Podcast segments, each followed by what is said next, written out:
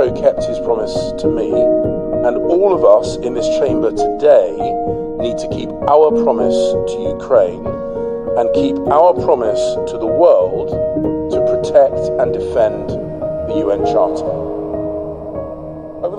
A inicios de esta semana visitó Chile el ministro de Relaciones Exteriores británico James Cleverly, quien como es natural se reunió con su par chileno el canciller Alberto Van Claveren.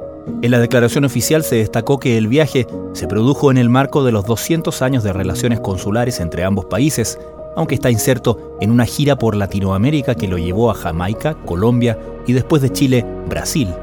La reunión con el canciller chileno cubrió temas que van desde las relaciones comerciales y políticas de ambos países hasta desafíos globales como el cambio climático. La declaración conjunta oficial tras la reunión dedica también un párrafo a un asunto particular. Estipula que ambos ministros deploraron la invasión ilegal de Rusia a Ucrania, las violaciones a los derechos humanos perpetradas actualmente por las fuerzas rusas y los continuos ataques en áreas e infraestructuras civiles. Agrega que los personeros reafirmaron su compromiso con la soberanía e integridad territorial de Ucrania y reiteraron la necesidad de la retirada inmediata de las tropas rusas. Al final de ese párrafo se lee que ambos ministros acordaron explorar oportunidades para apoyar a Ucrania ahora y en su recuperación. El asunto ucraniano ha sido un punto en común e incluso central en la agenda de varios líderes europeos que han visitado la región, como fue el caso del canciller alemán Olaf Scholz hace tres meses, quien recorrió la región buscando derechamente un apoyo a los esfuerzos militares de Ucrania. Presumiblemente será un tema importante de la visita que, en un par de semanas, traerá a Chile y a la región a la presidenta de la Comisión Europea, Ursula von der Leyen. Más allá de los esfuerzos de guerra y recuperación para Ucrania, estas visitas de líderes europeos también señalan un punto que no pasa inadvertido para los expertos en geopolítica que Latinoamérica es parte del tablero en la lucha por influencia entre las potencias occidentales y China, una confrontación que se libra en el área económica y política y que tiene un especial énfasis en el sector energético, donde Chile presenta atractivos como el litio y el hidrógeno verde. Con todo esto, surge la preocupación por adoptar una estrategia geopolítica de Estado, algo de lo que, a juicio de nuestro entrevistado de hoy, Chile carece. Los países se relacionan en esta aldea global con un pensamiento estratégico claro, con ciertos intereses muy bien definidos, con ciertas posturas que tienen que defender, pero tienen clara la película. En mi modesta opinión, Chile carece de un pensamiento estratégico y esa es una gran dificultad. John Griffiths, jefe de investigación del think tank de seguridad y defensa Athena Lab, conversa hoy con Crónica Estéreo sobre los desafíos y oportunidades de Chile en el gran tablero geopolítico global.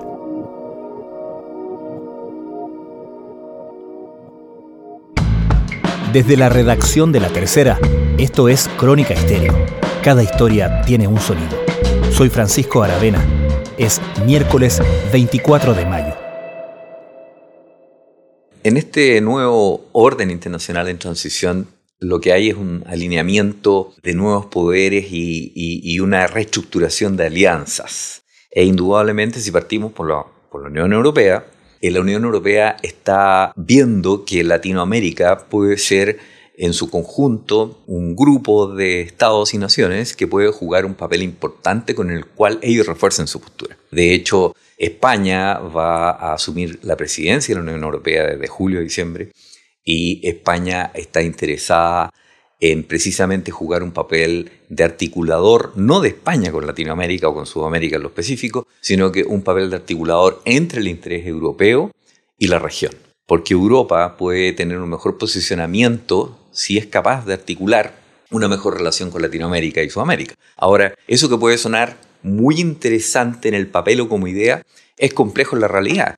Porque ¿qué es Latinoamérica? Y seguimos en América Latina porque el canciller alemán Olaf Scholz inició este domingo su primera visita a Chile, parada intermedia de una gira que lo llevó primero a Argentina y proseguirá luego en Brasil. En Santiago recorrió junto al presidente Gabriel.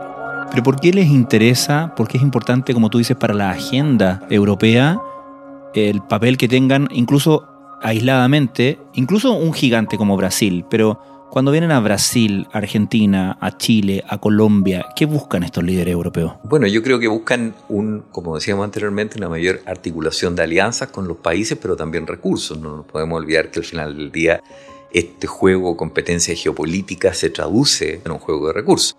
Y lo que Europa está buscando también para mejorar su posicionamiento es precisamente eso. En donde eventualmente podríamos encontrar áreas comunes de integración, por ejemplo, las nuevas energías.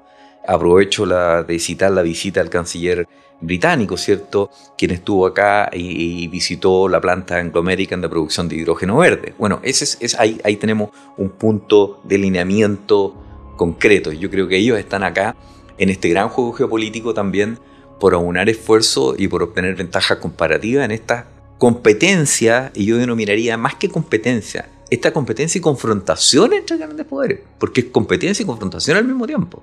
Confrontación y fricción adicionalmente. ¿Entre quiénes? Entre fundamentalmente los grandes poderes que son Estados Unidos hoy día y China. Rusia está embarcada en una guerra en Ucrania y por cierto es un actor relevante, pero no, no es un actor global, es un actor regional, como lo dijera Obama un par de décadas atrás, aunque, aunque moleste un poco, pero, pero es una gran potencia militar, sí, sin duda, pero Rusia encaja mejor en una potencia regional. China, sin embargo, es el poder que está desafiando y va a desafiar a los Estados Unidos cada vez con mayor fuerza. Y en ese sentido, Latinoamérica se puede tomar como una extensión del campo de batalla, por así decirlo. Sin duda, es una extensión del campo de batalla. Por eso que China está articulando su mayor presencia y mayor influencia en la región, porque necesita recursos. ¿Y qué está haciendo la región? Bueno, asegurando los recursos que va a necesitar precisamente para consolidar ese posicionamiento a nivel global. O sea, es un juego geopolítico, pero en el gran sentido de la palabra, geopolítico, geoestratégico, económico, cultural, se da en todas las áreas. Chile espera exportar más cobre y litio a China para la fabricación de vehículos eléctricos. Autoridades del país austral aseguran que la necesidad que tendrá el gigante asiático de estos metales para cumplir sus expectativas en el incremento de la producción de este tipo de vehículos representa una gran oportunidad para la economía chilena. ¿Y cuánta ventaja en ese sentido? Estoy asumiendo que tiene una ventaja, pero da la impresión, tú me corriges si me equivoco, que China tiene más ventaja en términos de cómo ha tomado posición en ciertas áreas estratégicas, tanto de nuestro país como en general Latinoamérica. Estoy hablando de sectores energéticos, de industrias mineras, etc. ¿Cuánta ventaja tiene China si es que la tiene? Bueno, China, evidentemente, si lo comparamos a China hoy con China hace 10 años atrás, hoy día China ha progresado bastante la región y tiene una relación bastante más intensa. Pero todavía no logra reemplazar por ejemplo, en materia de inversión, la Unión Europea invierte mucho más que China en la región. Te das cuenta, hay un dato concreto. Pero China en las últimas décadas ha aumentado su influencia 26 veces. Entonces está con un crecimiento importante. De allí que el esfuerzo de China en este gran campo de acción global sea buscar un mejor posicionamiento para estar en mejores condiciones de competir. Ahora, hay factores que hay que observar. Nadie puede estar obligado a adivinar el futuro, pero hay factores que hay que observar. ¿Cuál es el país que va a ganar en esta competencia? Bueno, el que sea capaz de canalizar en mejor forma sus ventajas comparativas y minimizar sus debilidades. Y allí creo que uno puede hoy día evidenciar que en China sí existen algunas debilidades, como por ejemplo su crecimiento demográfico. China es un país que se está envejeciendo rápidamente, al igual que Chile. China dejó de ser el país más poblado del planeta, lo sobrepasó la India, ¿cierto?, con 1.400 millones de habitantes. Eh, pero no solo eso, sino que la tasa de juventud es muy baja, entonces eso es un factor importante. Por otro lado, hay autores en el mundo académico y hay una publicación de Harvard muy interesante en la que establece que las inversiones de China para consolidar el Belt and Road Initiative, ¿cierto? La, gran iniciativa china. La nueva ruta de la, seda. Nueva ruta de la seda, exactamente. Y la gran cantidad de inversión que tiene a nivel global y mundial, no le estaría dando el rédito económico de acuerdo a la inversión.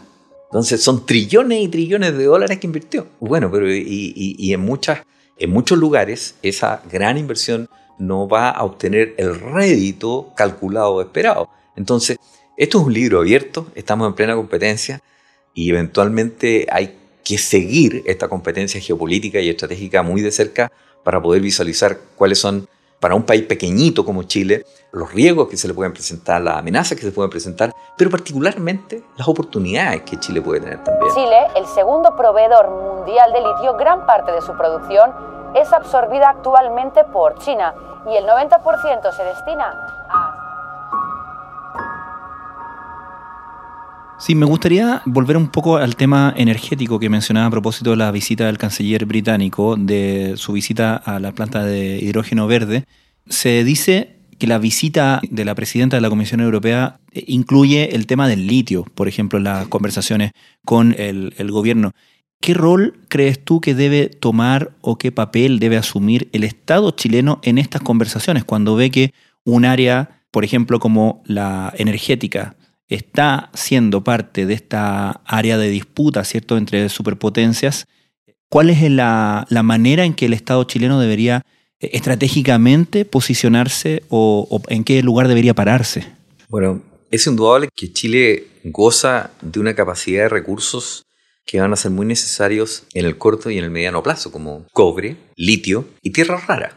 Ojo con eso también. O sea, nuestro país ha sido bendecido en alguna medida en, sus recursos. Pero ojalá esta instancia que hace que Chile tenga estas potencialidades se traduzca en que el país se piense estratégicamente. Porque en mi opinión personal, Chile no se piensa estratégicamente. Porque si nos pensáramos estratégicamente, habríamos resuelto la pregunta hace un par de años atrás, ¿verdad? Habríamos dicho, bueno, con esta potencialidad vamos a abordar este problema en litio de esta forma para sacar el mejor provecho eh, eh, en este escenario global. Sin embargo, normalmente estamos reaccionando y eso representa una desventaja enorme, porque los países se relacionan en esta aldea global con un pensamiento estratégico claro, con ciertos intereses muy bien definidos, con ciertas posturas que tienen que defender, pero tienen clara la película. En mi modesta opinión, Chile carece de un pensamiento estratégico y esa es una gran dificultad.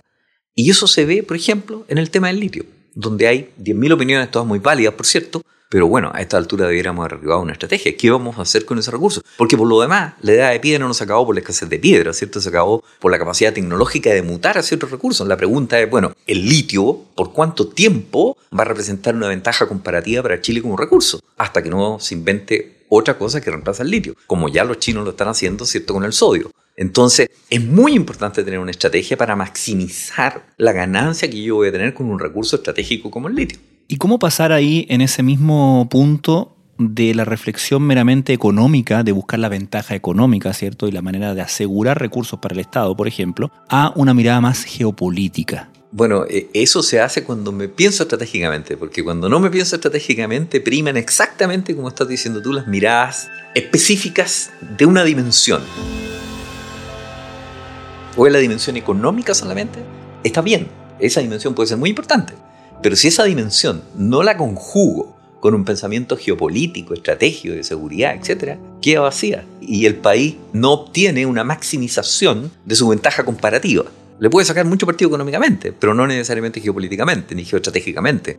Y eso hay que pensarlo. Y Chile no tiene una tradición de pensarse estratégicamente, como lo hacen las grandes democracias a nivel global, que se piensan estratégicamente esto lo abordan en sus políticas y en su estrategia, en la estrategia de seguridad, que en definitiva dan origen a las estrategias de defensa, a las estrategias de energía, a las estrategias de tecnología. Sabemos dónde van a estar en 5 o 10 años más, o por lo menos, si no saben, tienen un curso, una dirección determinada. Bueno, eso no lo observamos en la realidad de Latinoamérica. Yo diría no es un problema en Chile. ¿Ningún país de Latinoamérica hace ese trabajo? ¿Brasil tampoco, por ejemplo? Brasil yo diría el más aventajado pero no digamos que hay un pensamiento estratégico avanzado como el que encontramos en las principales democracias europeas, para no colocar pensamiento en los mismos países de siempre, Australia, o Estados Unidos u otros. Claro, porque se piensa que, puede que me equivoque, pero da la impresión de que la idea de tener una estrategia geopolítica más allá de lo, de lo, económico, se asocia con cierto ánimo, si se quiere, militarista o cierto ánimo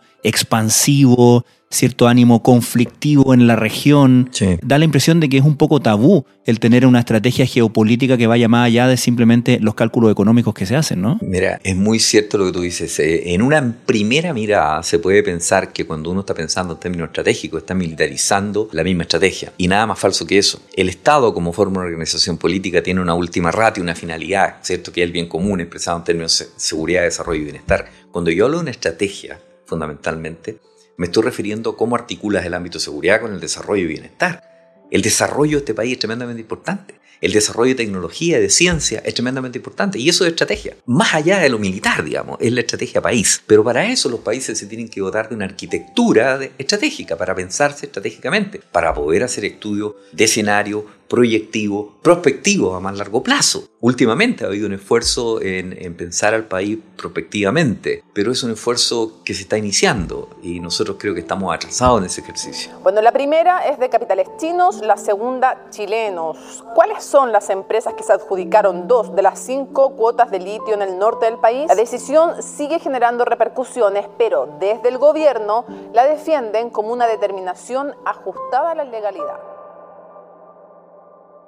¿Cuál crees tú que es el principal riesgo, el principal peligro de no estar preparado estratégicamente, de no desarrollar una estrategia en las condiciones actuales, con las ventajas que tenemos? Es que vamos a pagar un alto precio y ojalá no sean vías humanas, por ejemplo, cuando hay una desgracia, cuando hay una pandemia y uno puede estar relativamente preparado con una arquitectura, con información de calidad para poder enfrentarla. Chile en el COVID-29 yo creo lo hizo bastante bien pero fue una buena improvisación, digamos, que resultó bien, digamos. Pero lo seguro es que vamos a tener más pandemia, vamos a tener a lo mejor desastres naturales importantes, relevantes. Estamos preparando hoy día más medidas de mitigación para enfrentar los desastres naturales que a los cuales nos vamos a ver enfrentados? ¿O estamos preparando hoy día en el caso que un conflicto como el conflicto ruso-ucraniano complique más aún las cosas a nivel global y cuáles son los probables efectos que eso va a tener en nuestro país. ¿Lo estamos pensando? No, la verdad es que no lo estamos pensando. De allí que los costos que se pagan cuando tú no te piensas estratégicamente son altísimos porque estás caminando en un bosque con la vista vendada. Lo que se trata es de que camine en el bosque, pero con un panorama situacional, ojalá lo más completo para saber lo que tienes a tu alrededor. De eso se trata un poco. Y eso lo hacen los países más desarrollados. O sea, hace harto rato que lo vienen haciendo y van aprovechando y se van adelantando muchas veces a los fenómenos que enfrentan aumentar aún más el apoyo a Ucrania, acelerar el envío de armas. El sentimiento de urgencia planea sobre la conferencia de seguridad de Múnich. En cuanto Lavrov dice que la guerra la comenzó Ucrania, las sonoras risas de fondo interrumpen su intervención. Lula resaltó que su país no quiere tener participación ni siquiera indirecta en la guerra y aseguró que ya habló con el presidente francés Emmanuel Macron para hacer un club para construir la paz. It is about our united response to the Russian invasion of Ukraine, but it is also about our prolonged support for this brave nation. Nosotros tenemos una sola línea. Vamos a defender siempre el multilateralismo y la resolución pacífica de los conflictos y por sobre todo la vigencia de los derechos humanos. Estás escuchando Crónica Estéreo, el podcast diario de la Tercera. Hoy, John Griffiths, jefe de investigación del think tank Athena Lab, aborda los desafíos geopolíticos de Chile en un mundo marcado por la guerra de Ucrania y el enfrentamiento entre las grandes superpotencias. A propósito de Ucrania, hace algunos meses visitó el país y visitó Latinoamérica el canciller alemán Olaf Scholz. Vino a pedir ayuda derechamente con pertrechos en algunos países donde sí los había, donde había pertrechos en rusos, armamentos rusos, para justamente contribuir al esfuerzo de guerra de Ucrania. Con algunos les fue mejor que otros. Chile no tenía mucho que ofrecer al, al respecto, entiendo, pero ahora vemos que, por lo menos según se ha declarado, también la agenda de estos líderes del canciller británico y eventualmente de la presidenta de la Comisión Europea también tienen que ver con ciertos esfuerzos, no solamente bélicos, sino que también de recuperación de Ucrania. Se habla de esfuerzos humanitarios, como por ejemplo ayuda en el desminado, que es un área en que además Chile tiene una expertise particular. ¿Qué rol ocupa la guerra en Ucrania en el papel que puede tener Latinoamérica y también nuestro país dentro de Latinoamérica en la agenda europea? Yo creo que la agenda europea lo que está buscando hoy día tiene que ver con cómo solucionar en lo inmediato un problema que tiene que ver con el conflicto que se está enfrentando. Y eso fundamentalmente pasa por asegurar el apoyo occidental a este esfuerzo de guerra en términos de pertrecho y en términos de munición. La guerra ha entrado en un proceso de atracción, en un proceso de empantanamiento, en un proceso donde no hay grandes ventajas comparativas entre la postura rusa o ucraniana. Pero lo que es clave, lo que es clave, los elementos clave de ese conflicto van a ser que se mantenga el apoyo occidental, no solo el apoyo moral, el apoyo de medios materiales. Y fundamentalmente, ¿de qué medios materiales estoy hablando? Estoy hablando de municiones, estoy hablando de armamento. También de que Ucrania mantenga la moral, la moral para resistir esta agresión. Y eso tiene que ver con que ellos están peleando una guerra que se denomina una guerra justa, pero también dependen del apoyo de Occidente. Entonces, en el corto plazo, yo creo que Europa está buscando las condiciones para seguir apoyando a una Ucrania en donde el, factor tiempo es un factor relevante. El conflicto se puede prolongar con razonables posibilidades de éxito para una parte en la medida que Occidente sea capaz de seguir apoyando a Ucrania. Ahora, en el mediano plazo, hay que asegurar también cuál va a ser el apoyo que le vamos a seguir brindando a Ucrania. Y en el largo plazo no es que ojalá se alcance un proceso de paz, ¿cierto? Que se pueda establecer cómo se va a recuperar Ucrania. Algunos hablan de un, de un denominado plan Marshall, la modalidad que, el que se hizo cuando terminó la Segunda Guerra Mundial, ¿cierto? Y que significó varios billones de dólares para poder reconstituir Europa. Bueno, yo creo que con Ucrania va, va a, a ocurrir algo similar va a tener que ocurrir algo similar. Entonces los desafíos son en el corto, en el mediano y en el largo plazo. Y lo que está haciendo Europa, entonces, para responder definitivamente la pregunta, es buscando esos apoyos en estas tres dimensiones y ya preparando el terreno para el mediano y el largo plazo. Ahora, la región, si bien es cierto, no tiene mucho armamento, pero sí uno podría haber esperado una postura un poco más generosa, porque cuando hay un conflicto, no solamente se requieren elementos militares tradicionales. También se requiere asistencia en el ámbito de salud, se requiere asistencia en el ámbito de minado, se requiere asistencia en el ámbito de la protección personal, se requiere asistencia en una serie de otras dimensiones que también son parte del conflicto. Sin embargo, ninguna de esas ha sido provista por nuestra región. Tampoco por Chile. Tampoco El presidente de Brasil aterrizó el miércoles en Shanghái, donde fue recibido por las autoridades chinas en compañía de su esposa Rosángela da Silva. El mandatario se reunirá con su homólogo Xi Jinping para tratar temas de inversiones y el conflicto en Ucrania. Es preciso que Estados Unidos pare de incentivar la guerra y comience a hablar de paz, y es necesario que la Unión Europea comience a hablar de paz para que podamos convencer a Putin y a Zelensky de que la paz nos interesa a todos. ¿Cuánto molestó, crees tú, la agenda de Lula al respecto cuando va a Beijing, se reúne con Xi Jinping y más allá de eso hace declaraciones diciendo que es Estados Unidos el que está prolongando la guerra, que le cabe responsabilidad también a Ucrania y luego a su regreso en Brasilia recibe al canciller eh, ruso Lavrov, quien por cierto los otros países de Latinoamérica que visitó fueron Venezuela, Nicaragua y Cuba. Si uno observa principios de política exterior en Latinoamérica, hay determinados conceptos que son bastante fuertes y están en los principios fundamentales de la arquitectura de seguridad latinoamericana. La defensa de la soberanía, por ejemplo. La no interferencia en los asuntos internos. ¿Y qué es lo que ha ocurrido aquí de la perspectiva del derecho internacional? De la perspectiva del derecho internacional lo que tenemos es que un país invadió a otro. Usó la fuerza contra otro. Lo que prohíbe la Carta de Naciones Unidas, artículo 2, inciso 4. Hubo una agresión. Y eso dio lugar a la defensa individual, en este caso de Ucrania, de acuerdo al mismo artículo 51 de la Carta. Esos son aspectos que en la cultura de Latinoamérica están profundamente enraizados, porque tienen, que ver con la defensa de la soberanía. Entonces, cuando aparece un país de la región pasando el nivel de responsabilidad a, quien fue agredido, indudablemente que es complejo y va a desencadenar una serie de críticas porque está en contra de estos supuestos que son parte de la cultura, por así decirlo, latinoamericana respecto al uso de la fuerza. A diferencia de las potencias occidentales, ni China ni Brasil han impuesto sanciones contra Rusia por su invasión a Ucrania en febrero de 2022 y tratan de posicionarse como mediadores para alcanzar la paz. Pero le sube el valor en ese sentido a Brasil, digamos, hacerse, entre comillas, el más difícil con Europa y con Estados Unidos, el mostrar cierto acercamiento con China, por ejemplo? O sea, hay determinadas potencias que en este juego de confrontación y competencia están tratando de cambiar las reglas del juego es una realidad, digamos. De lo que se trata es de transitar a, un orden internacional distinto en el que primen otras reglas del juego. ¿Y quiénes son los que están desafiando esas principales reglas del juego? China y Rusia. ¿Pero solamente China y Rusia? No, se le están sumando otros actores. ¿Quién? Irán, por ejemplo. Bueno, Corea del Norte, ni hablar, ¿verdad?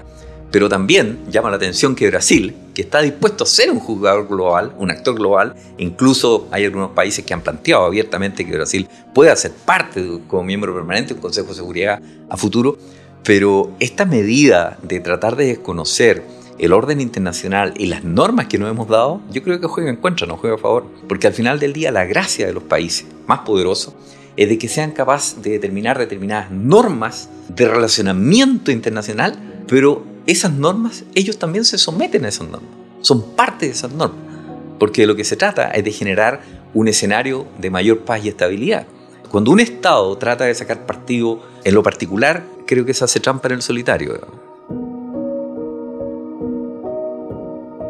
John Griffith, muchísimas gracias por esta conversación. No, gracias a ustedes, un agrado.